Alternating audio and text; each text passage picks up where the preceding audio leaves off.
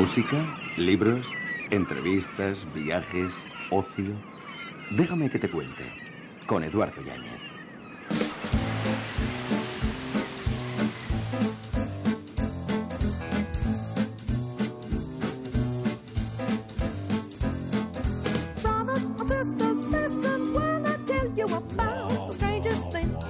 Solo hay un rincón en el universo que sabes que puedes mejorar. Y ese eres tú, Aldous Huxley. Eres para mí. Me lo ha dicho el viento, eres para mí. ¿Qué tal amigos? Muy buenas tardes y bienvenidos poquito a poco despidiendo el mes de julio. Y nosotros lo vamos a hacer en esta edición de Déjame que te cuente mirando hacia las estrellas. Nos ayudan Eva y Juan. Lo oigo todo el tiempo. Intentaremos mejorar nuestro día a día con el libro de las pequeñas revoluciones. Descubriremos la historia de un canalla. Viajaremos a Ampuria y analizaremos un nuevo ismo, el vaquericismo, hasta las 5, 4 en Canarias, y que no nos pase lo que suele pasar. Dicen que el mayor problema de la comunicación es que no escuchamos para entender, escuchamos para contestar. Comenzamos. Este verano, déjame que te cuente. Onda Cero. Pero eres para mí.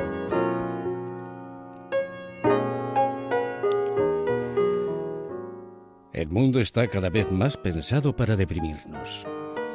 La felicidad no es buena para la economía. Si fuéramos felices con lo que tenemos, ¿por qué íbamos a necesitar más?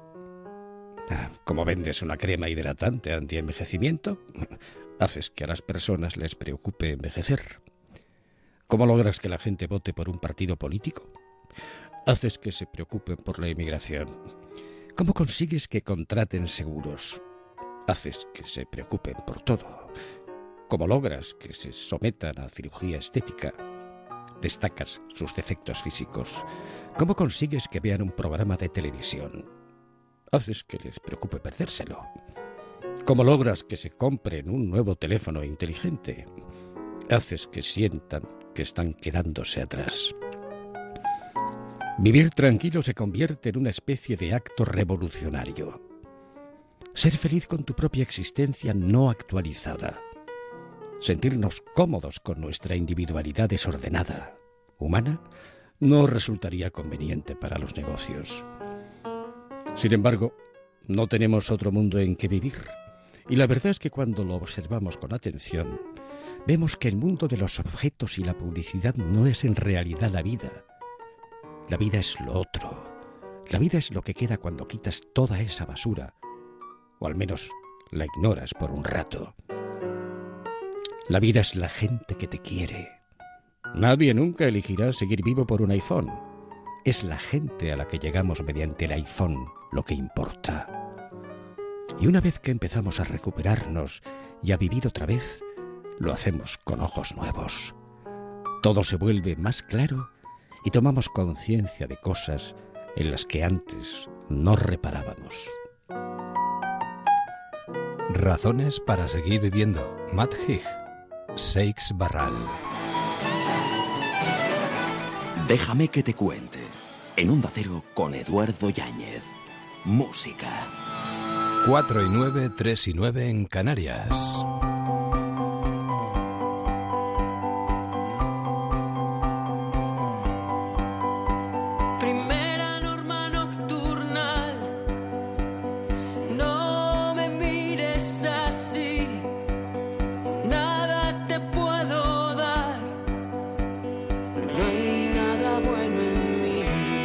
Nosotros nos gusta llegar lejos, cuanto más lejos mejor y queremos hacernos acompañar o que nos lleven y para llevarnos lejos, muy lejos, además como primer corte de su nuevo trabajo, qué mejor que saludar a Eva Amaral. Eva, ¿qué tal? ¿Cómo estás? Muy bien. Bienvenida a los micrófonos de, de Onda Cero y a Juan Aguirre que vuelve a casa. Juan, ¿qué tal? ¿Cómo estás? Pues encantado de hablar con vosotros. Lo mismo digo y yo sobre todo encantado de poder felicitaros por este nuevo trabajo.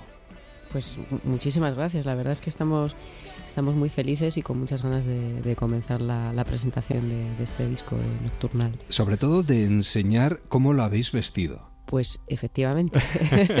Lo digo porque lo habéis vestido de una forma muy diferente. Los que estamos acostumbrados a seguiros en vuestros diferentes espectáculos, nos vamos a sorprender muy gratamente.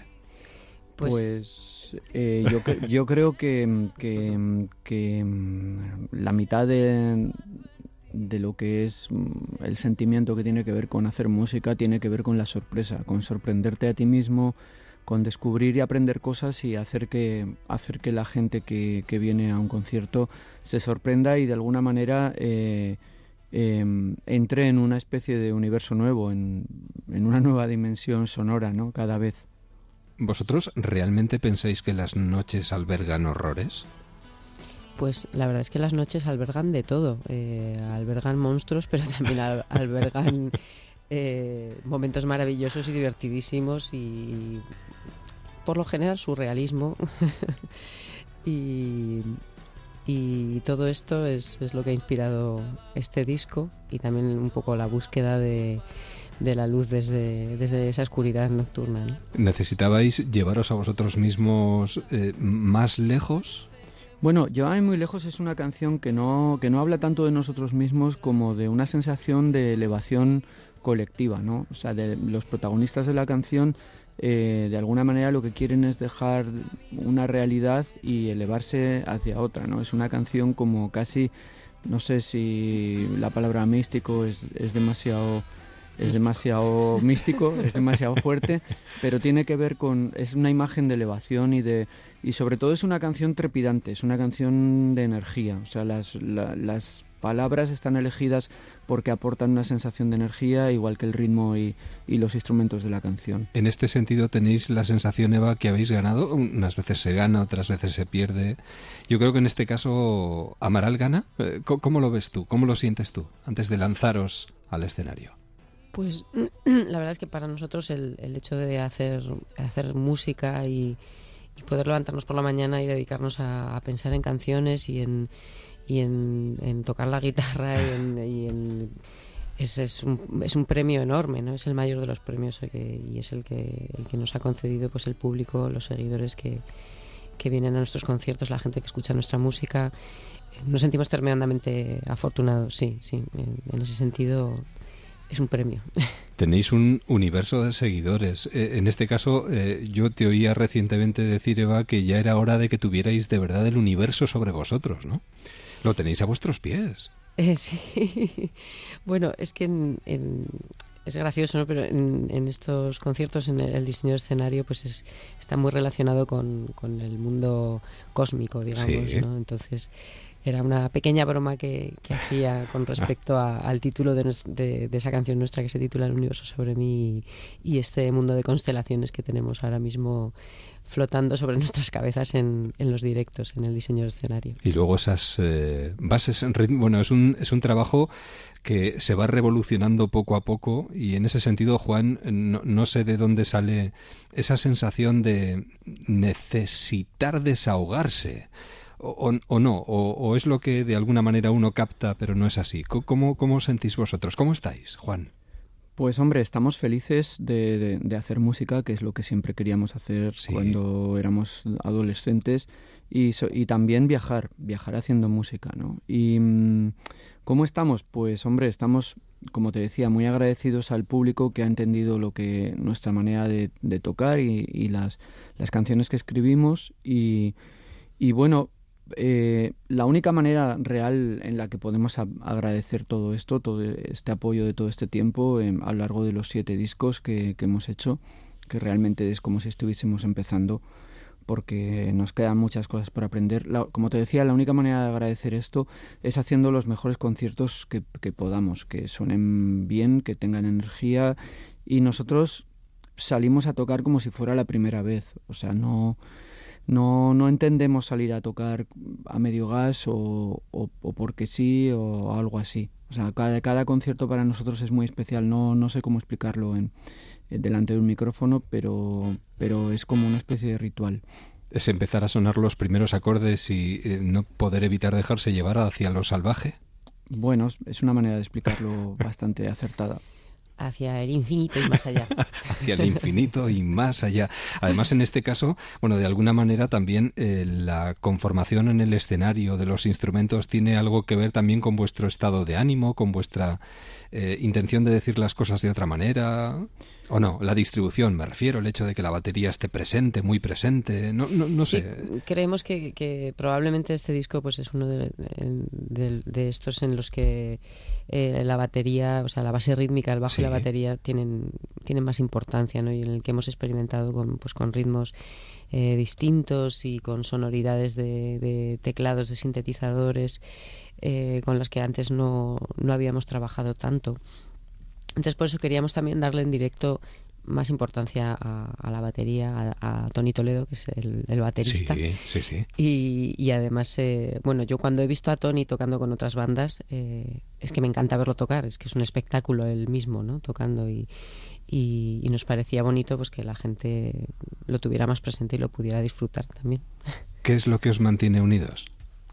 Eh, si te refieres a nosotros dos, eh, mm, pues no, no, no, reflexionamos mucho sobre eso, porque nos conocemos desde que éramos pequeños en Zaragoza, nos conocimos allí en Zaragoza, aunque mi ciudad es Donosti, pues la ciudad donde nací y, luego mi, familia eh, fue a vivir a Zaragoza y allí pues estudié, conocí a Eva, se formó la banda. Si te refieres a nosotros dos, no, no sé muy bien lo que nos mantiene unidos, simplemente nos dejamos llevar, nos entendemos eh, bien casi siempre y la canción se refiere a se refiere a, a, otras cosas no la canción no habla tanto de nosotros como de como de lo que de un estado de ánimo de, dos personas no claro. Hay una canción que eh, yo remarcaría que además habla de la necesidad de conocer el pasado, de conocer lo que nos ha ocurrido, porque no sirva de nada echar tierra encima de las cosas y cerrar los ojos ante la evidencia, ¿no? Un tema que yo creo que merece la pena escuchar con detenimiento y con, bueno, con profundidad, La ciudad maldita. Muchísimas gracias. Sí, la verdad es que es, un, es una canción muy especial para nosotros y y pues intenta llamar la atención o, hablar de, esa parte de nuestra historia que creo que es importante que, conozcamos, que, recordemos, precisamente para poder seguir hacia adelante. Hablando de recuerdos, bueno, os recuerda muchísima gente y eso lo notáis también, ¿no? Eh, eh, tenían ganas eh, de volver a veros sobre el escenario. Nos sentimos muy queridos, sí, y, somos muy afortunados, como te decía antes, en ese sentido, porque han pasado cuatro años desde, desde nuestro último disco. Bien es cierto que no hemos parado de, de hacer viajes, de hacer conciertos y, luego pues el disco lo hemos grabado en aproximadamente, lo hemos compuesto y grabado en aproximadamente un, un, año más o menos. Bueno, las ideas de canciones iban surgiendo en, en, todos estos viajes y en todas estas idas y venidas de un lado a otro del océano, pero, pero sí que es verdad que ha pasado mucho tiempo y, y, ahí estaba la gente esperándonos, que es una cosa maravillosa. Además son 25 conciertos en los que vais a introducir nuevos temas, ¿no? Junto a los éxitos que evidentemente de alguna manera los revisitáis, los volvéis a lanzar al, al escenario, quizás también dándoles un toque diferente. Pues sí, la verdad es que van a ser conciertos largos, eléctricos y donde, donde pasamos por, por, todos los discos que, que, hemos grabado. Vamos a tocar pues casi todo nocturnal y luego hay un espacio pues para, para recuperar canciones que hacía tiempo que no tocábamos y, bueno, lo que te digo, un concierto largo, esperemos que sea enérgico y que la gente lo disfrute tanto como lo vamos a disfrutar nosotros. Y este laberinto que os va a llevar hasta septiembre además os va a permitir ir rematando poco a poco el próximo disco, según tengo entendido, ¿no? Bueno, hay, hay bastantes canciones, bastantes ideas de canciones y, y, lo que sí nos gustaría es no tardar eh, mucho tiempo en, en grabarlas, ¿no? Pero pero bueno, nosotros sacaremos el disco cuando pensemos que, debe salir, ¿no? O sea, eh, no, nunca hemos sacado un disco por compromiso o por o porque tocaba o algo así. O sea, todo lo que hemos grabado es porque estamos, estábamos convencidos al 100% de, de ello y porque si no es que no, o sea, mm, nosotros no lo disfrutaríamos si no fuera de esa manera, ¿no? Claro. En este caso, mm, cuatro años después de vuestra última gira, volvéis a los escenarios. Eh, ¿Qué se encuentra uno? ¿Niebla, laberintos, cuchillos, noches de cuchillos? ¿Qué, qué os encontráis? Pues se encuentran muchos destellos en la oscuridad. Sí, se encuentra, bueno, en cuanto más cuanto más oscuro es el lugar en el que estás, mejor puedes ver las estrellas, así que eso es lo que vas a encontrar en este disco. Pues Nocturnal, nuevo trabajo de Juan Aguirre y Eva Amaral, Eva Amaral y Juan Aguirre. Pues bienvenidos a los escenarios y ahora desearos la mejor de las suertes y nosotros nos dejaremos llevar por el candor de la noche la luz de las estrellas y sobre todo por la buena música que sabéis hacer. Muchas gracias. Muchísimas gracias. Espero que disfrutéis de los conciertos. Hombre, seguro, lo haremos y muchísimo además. Os seguimos muy de cerca. Cuidaros mucho. Un beso. Gracias. Hasta Igualmente. pronto.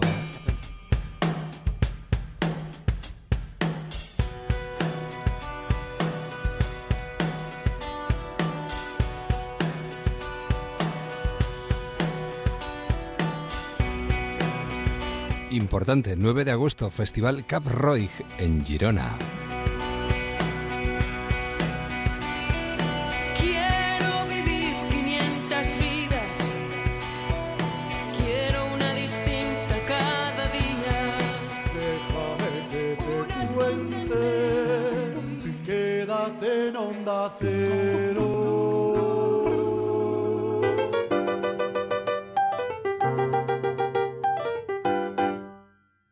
Sin prisa pero sin pausa, Elsa Punset, ¿qué tal? ¿Cómo estás? Muy bien, encantada de estar aquí. Yo encantado de escucharte y sobre todo con este libro bajo el brazo. Pequeñas revoluciones que podemos llevar a nuestra vida diaria para conseguir, eh, mm, ya no diría mejorar nuestra vida, sino sentirnos mejor con nosotros mismos. Totalmente. Mira, eh, yo abro el libro de las pequeñas revoluciones con una cita de Aldous Huxley, el Que escritor. me encanta. Eso es, que es muy bonita, que dice, solo hay un rincón en el universo que sabes que puedes mejorar y ese eres tú.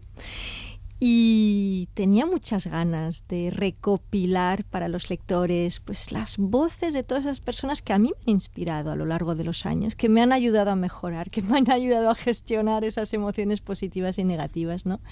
Y de una forma, espero que muy sintética, rápida y divertida. Además es que leyéndote uno eh, acaba llegando a la conclusión a la que solemos llegar a menudo, que las grandes cosas que nos hacen más felices no están fuera de nosotros, están en nuestro interior. Totalmente, es decir, tendemos a pensar, lo he llamado pequeñas, el libro de las pequeñas revoluciones, porque tendemos a pensar que los cambios tienen que ser mm, casi traumáticos, muy grandes, ¿no?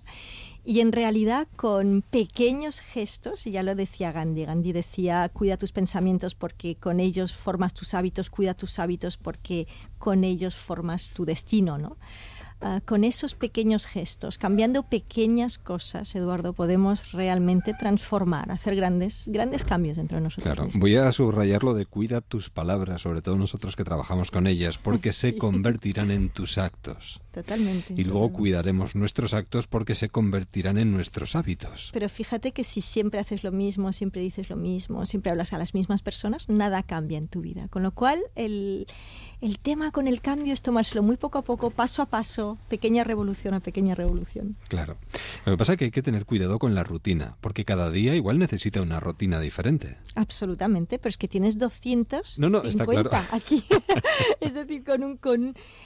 Yo, de hecho, eh, le, le recomiendo al lector, ¿no? O que elija la que quiere, pues para desarmar la soledad, para afrontar los miedos, para tener una mente más objetiva. Hay muchísimas de muchos para tener una mente más optimista, para mejorar tu vida familiar, etcétera.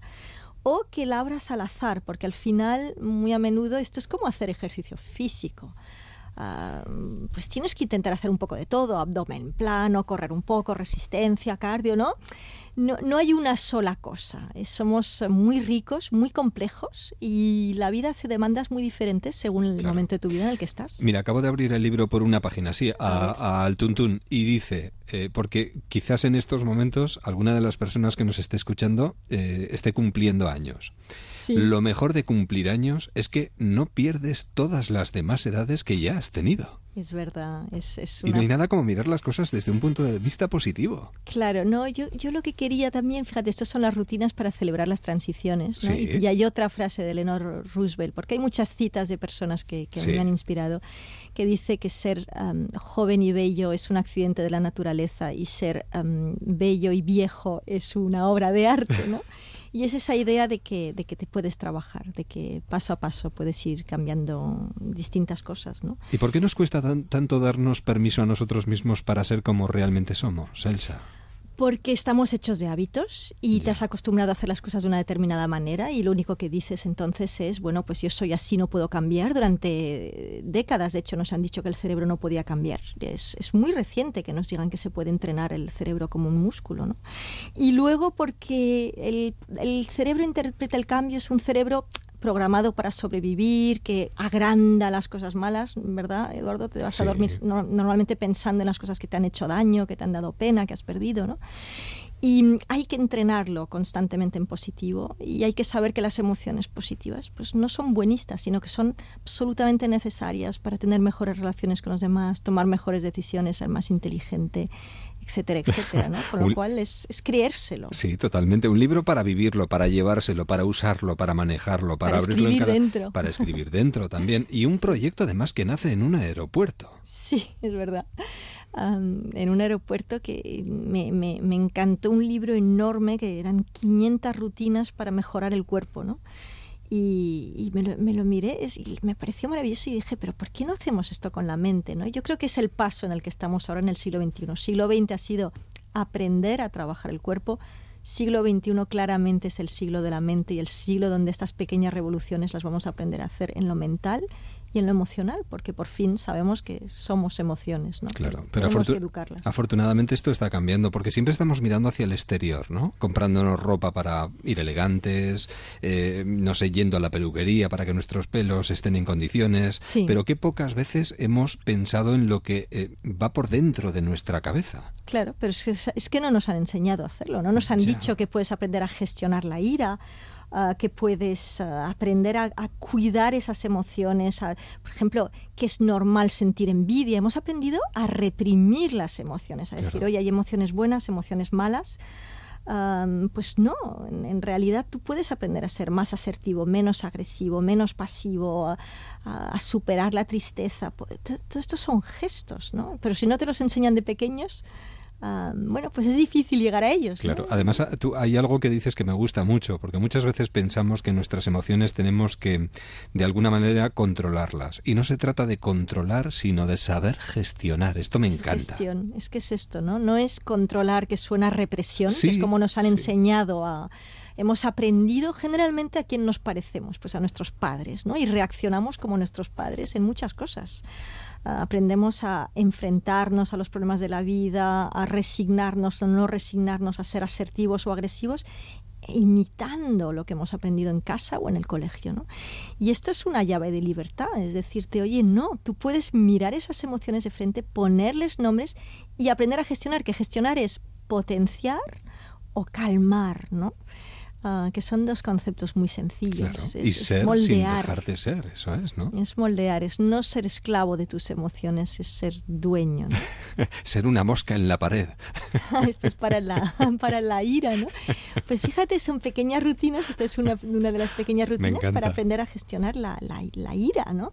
Y es, ah, bueno, enseñar a las personas a un momento dado, mm, tú sabes que la ira es una emoción muy física, te, tienes como un calentón físico con la ira, ¿no? Se te acelera el corazón, bueno, todo el cuerpo se pone en, en, en, ese momento de huida o agresión y es algo muy emocional y es algo que es muy difícil mantener, tomar buenas decisiones cuando estás enfadado. ¿no? Entonces, ¿qué te recomiendan los expertos con la ira?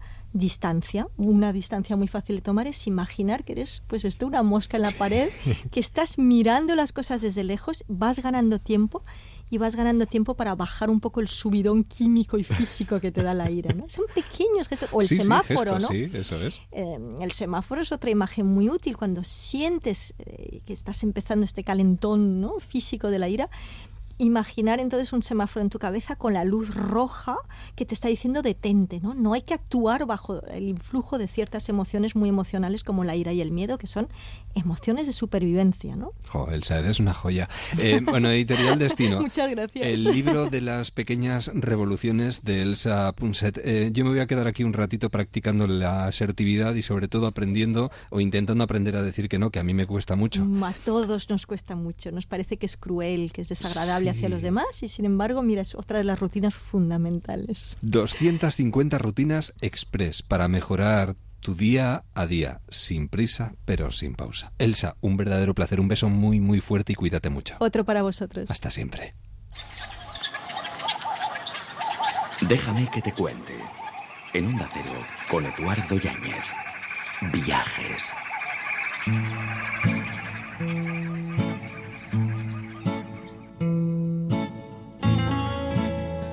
Volvemos a calzarnos nuestras botas especiales, pantalones cortos. Ayer estuvimos en Altamira, a saber a dónde nos acercaremos hoy, pero nadie mejor que nuestra guía particular, antropóloga y arqueóloga María José Noain. María José, ¿qué tal? Buenas tardes. Buenas tardes. ¿A dónde nos llevas hoy? Hoy, siguiendo la estela de ayer, que tenía que ver con la prehistoria y la arqueología, te propongo visitar un yacimiento arqueológico, que además también incluye museo. ¿eh? Dijimos que este espacio iba a estar dedicado a los museos, así que a veces incluso son visitas que van más allá, porque como en el caso de la propuesta de hoy, tenemos colección de museo, pero también un yacimiento arqueológico in situ. Y se trata del yacimiento arqueológico de Ampurias, en plena Costa Brava, en la provincia de Girona. Ayer comentaba que dentro de los planes de verano siempre nos sale algún día nublado que conviene, o por lo menos nosotros recomendamos, dedicar a la cultura, pero en este caso el museo y el yacimiento arqueológico de Ampurias están en un enclave costero tan privilegiado que podemos hacer las dos cosas a la vez. Esta vez no hay que renunciar a la playa. El Ampurias tiene una, bueno, una zona de costa magnífica, tiene también el poblado medieval de San Martín de Ampurias al lado, donde además podemos completar la visita con una buena comida. Así que en la recomendación de hoy tenemos playa, tenemos sol, tenemos casco histórico medieval y tenemos, por supuesto, arqueología. ¿Y qué nos vamos a encontrar allí? En Ampurias podemos visitar el único yacimiento griego que tenemos en toda la península ibérica. Los griegos fundaron varias colonias en España, en el levante mediterráneo, pero la única de una importancia considerable que podemos entender como una auténtica ciudad es la de Ampurias. Allá por el siglo VII a.C. se embarcaron desde Grecia hasta la parte más occidental del Mediterráneo y encontraron en este pequeño lugar un enclave privilegiado para fundar una ciudad. Hoy en día las ruinas de la época griega están perfectamente excavadas, es una visita además muy agradable, entre cipreses, como decía, con la playa muy cerquita, y podemos ver restos arqueológicos de época griega que, como decía, son absolutamente excepcionales en nuestro territorio. Contamos, por ejemplo, con un ágora, que era la plaza pública en las ciudades griegas, o con un templo dedicado a Asclepios, que era el dios de la medicina. Pero Ampurias no era solamente una ciudad griega, sino que allá por el año 218 a.C. fue el enclave en el que el ejército romano desembarcó por primera vez en la península ibérica. Y les gustó tanto el emplazamiento donde se habían asentado previamente los griegos que decidieron quedarse y fundar una ciudad romana. Y además tuvimos la suerte, los arqueólogos, además, los que nos dedicamos a esto, que en vez de colocar los niveles romanos sobre los antiguos niveles griegos, situaron la ciudad en otro emplazamiento, simplemente un poquito más arriba, en una cota topográfica ligeramente más alta, de tal forma que sobre la ciudad griega podemos pasear hoy en día por la ciudad romana, con una planta además perfectamente ordenada y con algunos espacios públicos que también han sido excavados, como el foro, las murallas o el anfiteatro. ¿Qué queremos más? Nos queda el pequeño Museo Arqueológico de Ampurias, con los restos arqueológicos más interesantes que se han ido encontrando a lo largo de los años de las excavaciones que se han llevado a cabo allí. Es una colección arqueológica además muy pequeña, no nos va a llevar mucho tiempo verla, y tiene algunos auténticos tesoros de la arqueología. Yo, si me permites, voy a recomendar dos. Por un lado, la llamada Dama de Ampurias, que es una preciosa cabeza en bronce de una mujer de la aristocracia romana con un peinado unos rizos además complicadísimo que demuestra la importancia que daban las mujeres romanas a la moda y el peinado y en segundo lugar una magnífica escultura en mármol del dios Asclepios es ya de época romana es decir recibía el nombre de Esculapio pero tenía que ver con ese culto en ese templo que se había iniciado en los tiempos de los orígenes de la ciudad con la colonización griega. Una escapada fantástica que lo combina perfectamente todo. Bueno, el fin de semana que viene, más. Nos seguiremos nuestro viaje. Hasta el fin de semana que viene. Agur, un saludo. Déjame que te cuente. En Onda Cero, con Eduardo Yáñez. Libros.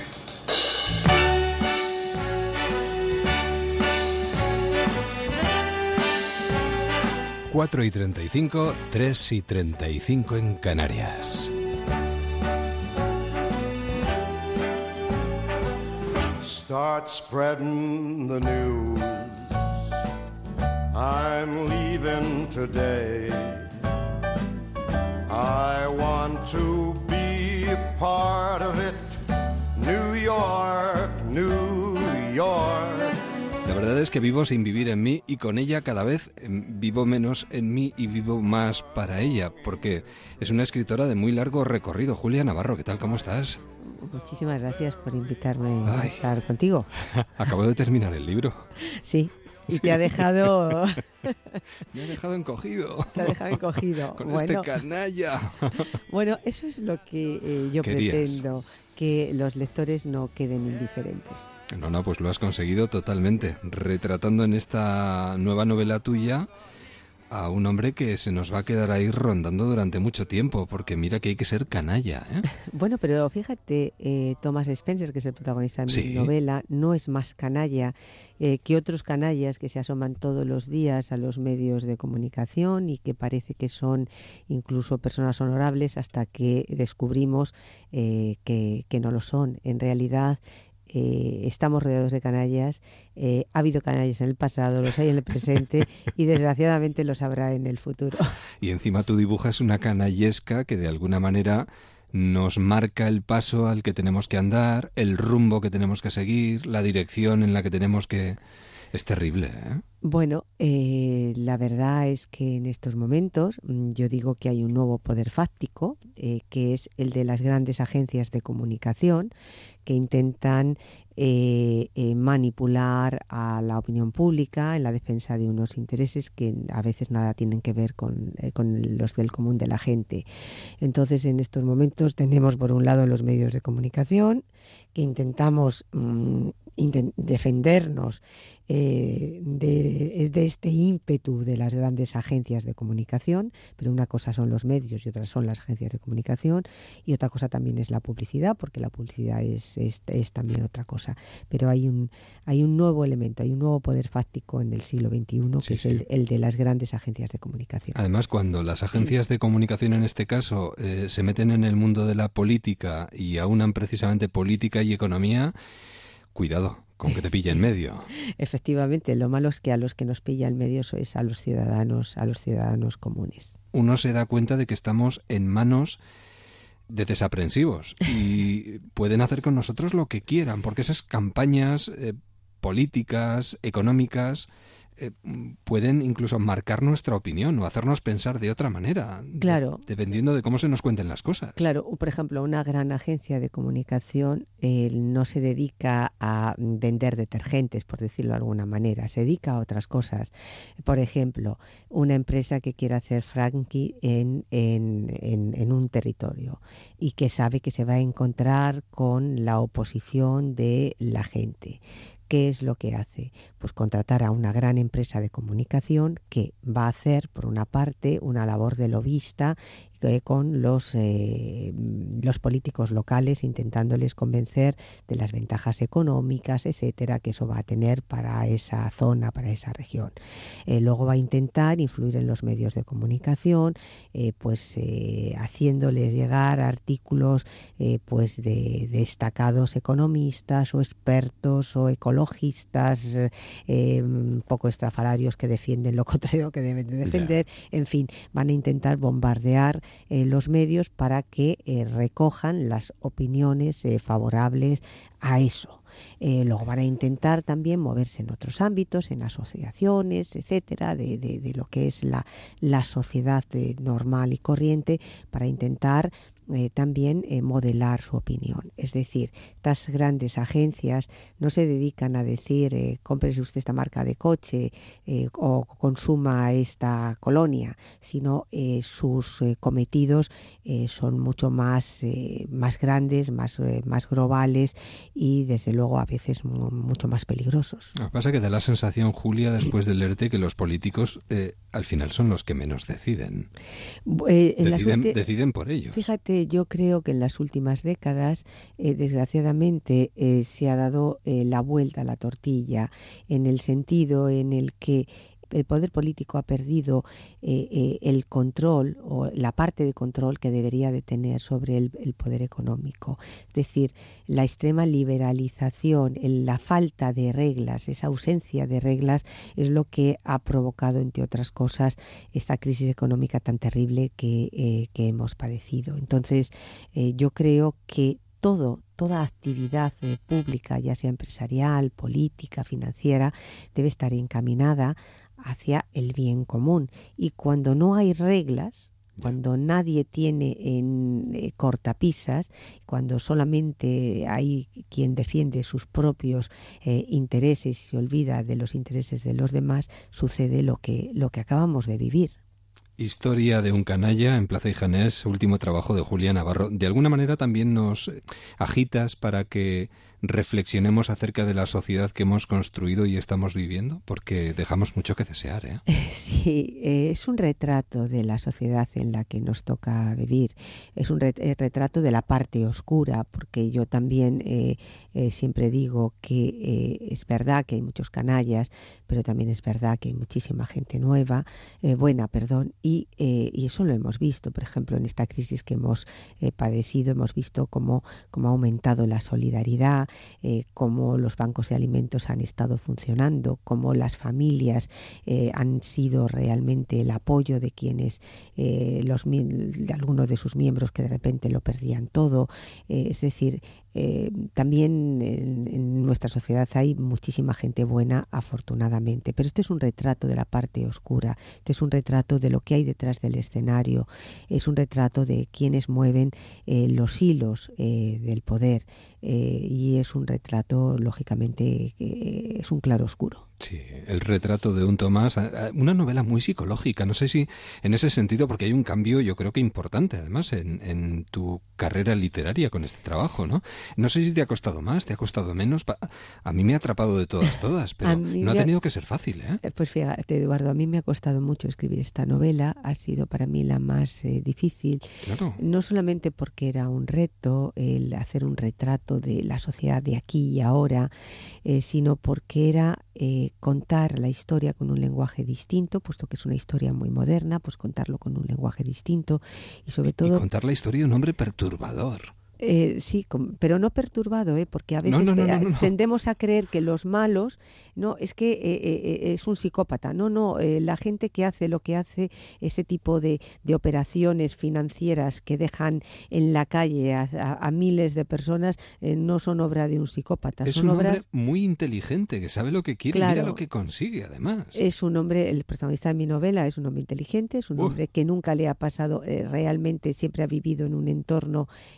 Eh, económico eh, estupendo, eh, es rico, tiene éxito, los negocios no le, remuerde la conciencia además. Claro, y no le remuerde la conciencia, pero es que a esta gente no le remuerde la conciencia. Los canallas, canalla es aquel que es incapaz de empatizar con los demás y si tú mm, cierras los ojos y piensas, por ejemplo, en quienes han provocado la crisis financiera que hemos padecido y que ha tenido unas consecuencias tan devastadoras para, para todo el mundo, pues eran gente que salía en los periódicos se hacían, le sacaban en los periódicos financieros como, como los grandes eh, prohombres de, eh, de nuestra era, incluso se convertían en modelos sociales.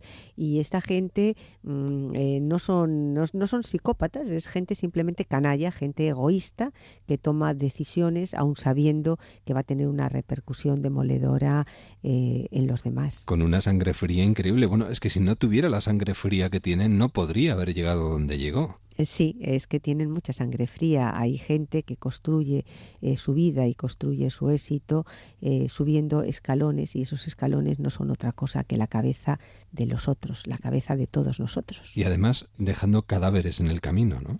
Y además siendo conscientes de que disfrutaban mientras esas personas llegaban a, morir por ellos. Claro, porque es gente que no tiene que no tiene ningún ningún escrúpulo, no, tiene ninguna ninguna empatía con, eh, con, con, los otros, con los demás. Ah, pero a pesar de que no tiene empatía, mi personaje hay un momento en el que hace una especie de, de, recuento de lo que ha sido su vida y tiene un atisbo de conciencia y eh, piensa cómo habría sido la vida, no solamente suya, sino la vida de los demás, eh, si él hubiese actuado de, de forma diferente. Pero hasta su última decisión bueno. No la cuentes, ¿eh? no, no, no, no, no, no, no, la cuentes. No, no, Qué canalla eres, Julia. En el buen sentido de la palabra lo digo. Eh, bueno, atrapa. Eh, además, imagino que sale al mismo tiempo en Estados Unidos. yo creo que va a ser un bombón, bombazo. Eh, no, sé cómo definirlo, ¿no? ¿Qué, tal de momento? En Estados Unidos sale en octubre en ¿Ah, inglés. Están ahora con la traducción. Ah, va a ser. Es una. la verdad que estoy muy ilusionada porque la editorial americana está muy ilusionada porque es una novela novela que transcurre eso entre Nueva York, Sí, eh, sí, sí. Londres y hay una leve pasada por Madrid, ¿no? Pero, pero sobre todo Nueva York es, eh, es casi un personaje más de la, de la novela. Es una novela eh, muy neoyorquina, es, es una novela muy moderna y el- mi, mi editorial americana están, eh, pues están, la verdad que están muy ilusionados porque piensan que, que, que, bueno, que va a funcionar muy bien. Estoy convencido de ello. Qué bien escribes. Muchas gracias. de largo recorrido, ¿eh? O sea, es decir, no, no- nos tiene ahí atrapados durante mucho tiempo, pero es una verdadera maravilla leerla. Julia, un verdadero placer, muchísimas gracias. Y bendita sea esta canallesca porque nos hace disfrutar de una manera impresionante. Luego al final dices, Dios mío, por favor. Bueno, eh, merece la pena. En Plaza y Janes, eh, historia de un canalla. Julia, un placer y hasta muy pronto. De verdad, suerte con este trabajo. Muchísimas gracias, Un Eduardo. beso. Adiós. Un beso. Déjame que te cuente. En Onda Cero, con Eduardo Yáñez. Entrevistas.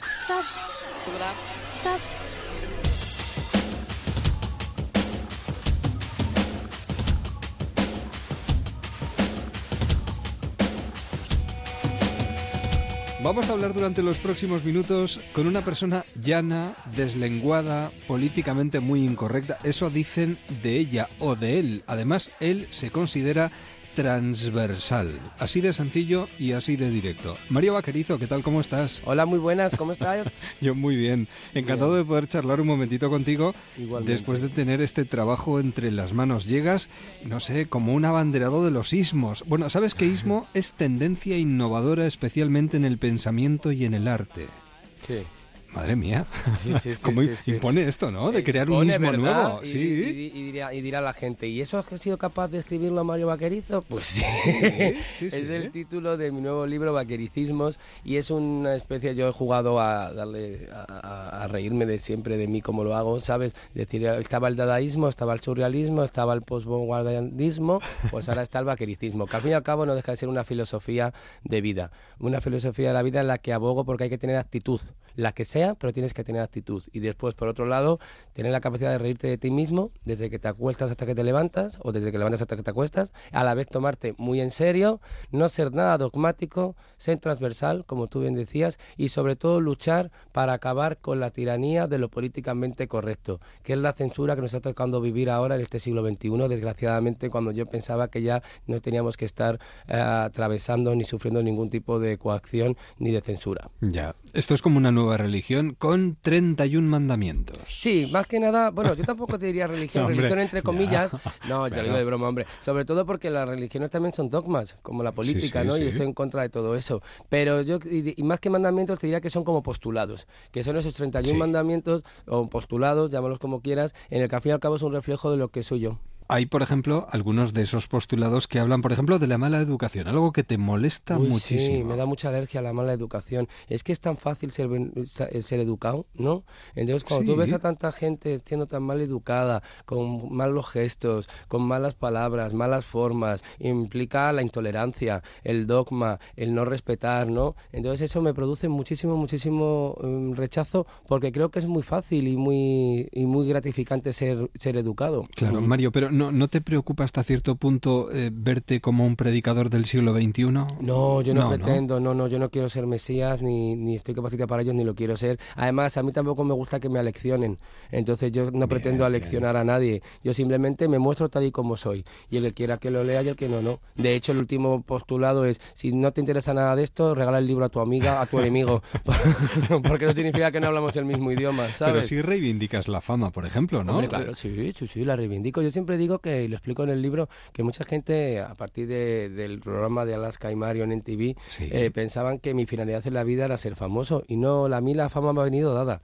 Me vino dada Bueno, en primer momento. a ver, tú eres un currante. es Sí, que, sí, justo, soy un obrero mediático. Sí, sí, ¿sabes? Lo- y, y trabajo y trabajo, y me trabajo la fama. Te quiero decir De hecho, no hubo un momento en el que te tuviste que replantear las cosas porque tu exceso de trabajo Justo. te estaba haciendo perder un poquito el norte. Perder, perder la ilusión por trabajar, Claro, que es claro. lo que me ha mantenido a mí siempre, porque yo trabajo en las cosas que me gustan. He conseguido que mis medios se consigan, mi- mi- mis, mis, mis, mis, mis hobbies, mis aficiones se conviertan en mi medio de vida. Con lo cual no tengo la sensación de trabajar, que sí es cierto que trabajo porque encima me pagan por ello. Y bastante bien, ¿no?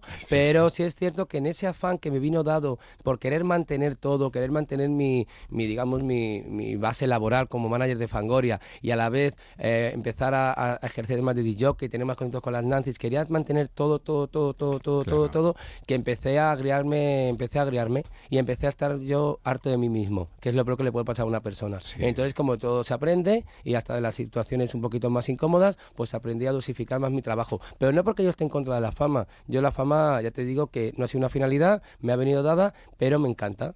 Me encanta y sobre todo para ser famoso también tienes que ser profesional. Además, yo creo que la clave de todo esto es, primero, reírse de uno mismo. Sí, por supuesto, y no tomarte tan en serio, ni ser intensa. Uy, qué pesada la gente intensa, de verdad. Que tú también, después tenemos nuestro lado intenso, Sí, nuestro hombre, lado trascendental, como los tenemos todos. Pero saberlo, vamos a, a- a- a- a combinarlo a la perfección, porque es que si no es un rollo. Entonces, sí, yo me río de mí mismo, pero eso también es porque yo tengo la suerte de que tengo un ADN muy marciano.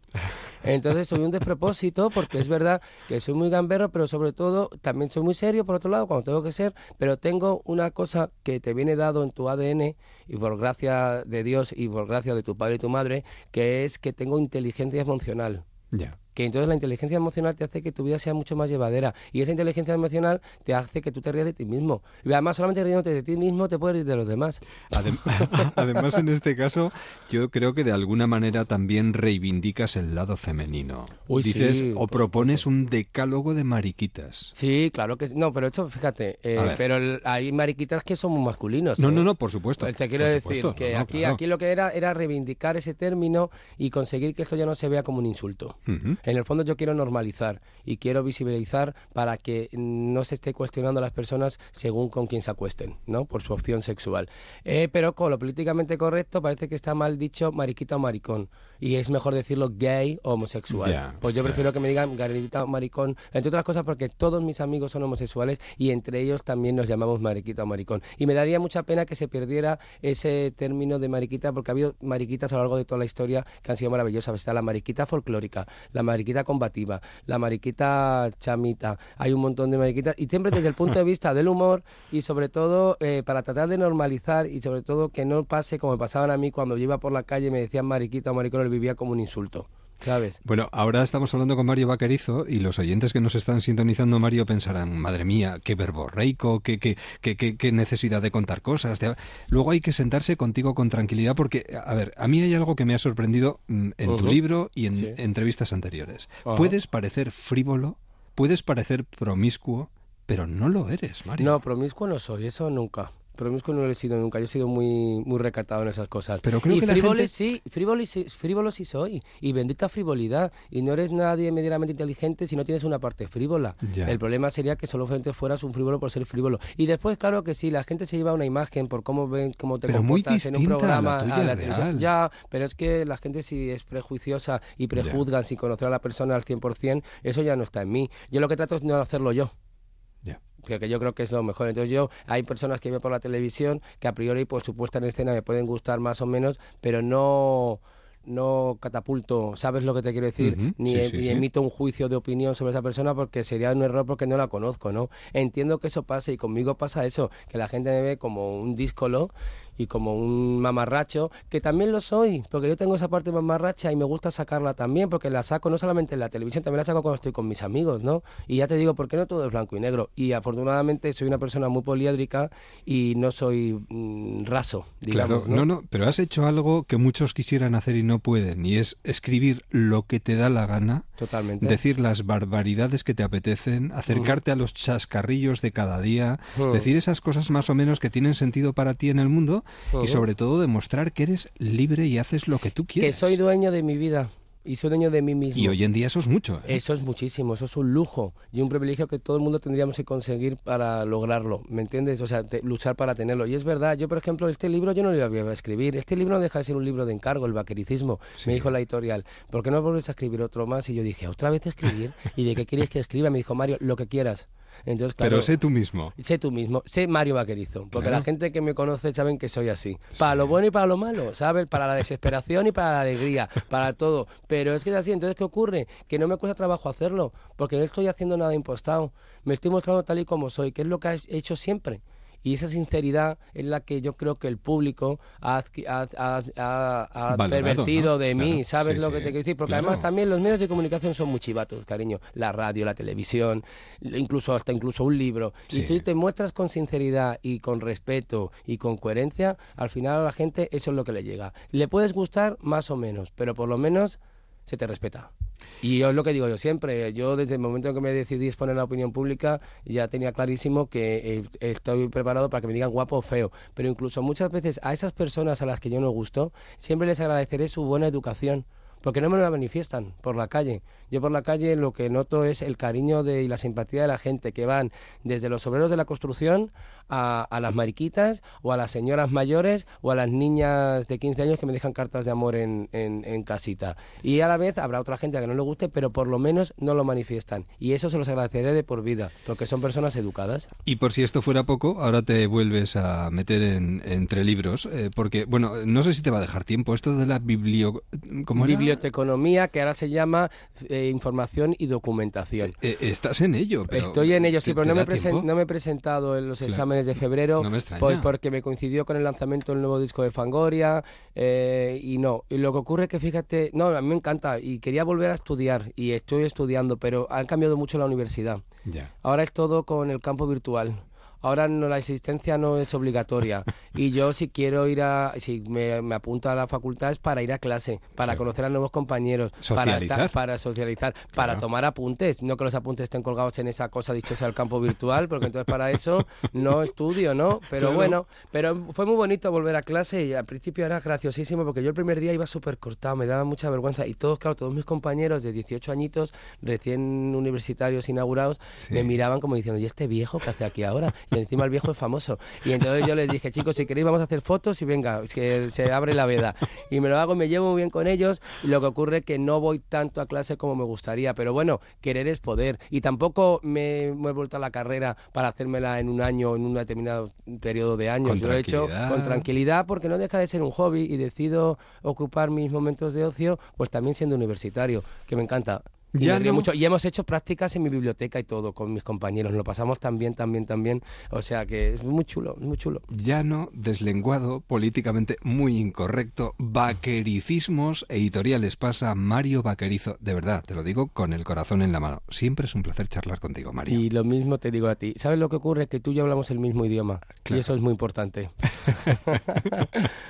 Cuando quieras, gracias. te vienes aquí y hablamos de cine, que nos lo hemos dejado ahí pues en el también, tintero. Pues también, que que, es algo que te bien. Apasiona, Me apasiona que- también, sí, sí, sí. Y en San Sebastián, en el libro hay un episodio dedicado al Festival de Cine San Sebastián donde yo acudía cuando era todavía estudiante de periodismo y gracias a este Rambal, que era la jefa de prensa del festival, podía hacer mis pinitos haciendo entrevistas. Fíjate. Con lo cual, San Sebastián y, y el cine, en mi caso, están muy unidos. Y el fantástico y de terror de San Sebastián también. También, hombre, claro, y fui imagen. Por no eso te lo no, digo. Hombre, me Claro, encantó, me encantó. Preciosa imagen, además. Sí, muy bonita de Pepo, que la sí. hizo maravillosa. Y ya fíjate, pues ya me puedo morir tranquilo, después de haber sido imagen del Festival No, que de no te da tiempo. No, no, no, tienes que seguir escribiendo, que seguro Sí. que se te ocurrirán más cosas y serán Sí. muy interesantes. Oye, Mario, cuídate muchas- mucho, que vaya todo muy bien y volvemos a charlar, ¿de acuerdo? Gracias, guapetón. Un, Un abrazo. muy fuerte para todos. Bye, Adiós. bye. Chao.